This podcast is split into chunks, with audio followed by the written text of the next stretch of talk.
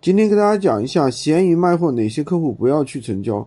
大家一提到卖货，想要赚钱，对不对？来到客户可都想想伺候伺候大爷一样，对不对？都是想尽可能的拿下。但实际上有些客户实际上是不要去成交的。是哪些客户呢？其实有很多人，如果在售前他跟你说东道西的，对吧？然后呢，售后我想他也会给你找很多的麻烦。这种事呢，我们叫事儿妈，对吧？买一个几十块的东西，他问你几十个问题，这种人呢，你不要去问他，他的时间非常不值钱。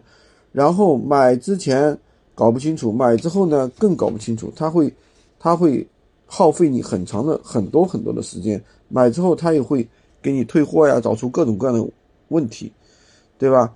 第二种呢就是什么芝麻信用分很差的人，这个都要注意，他芝麻信用分他是有问题的。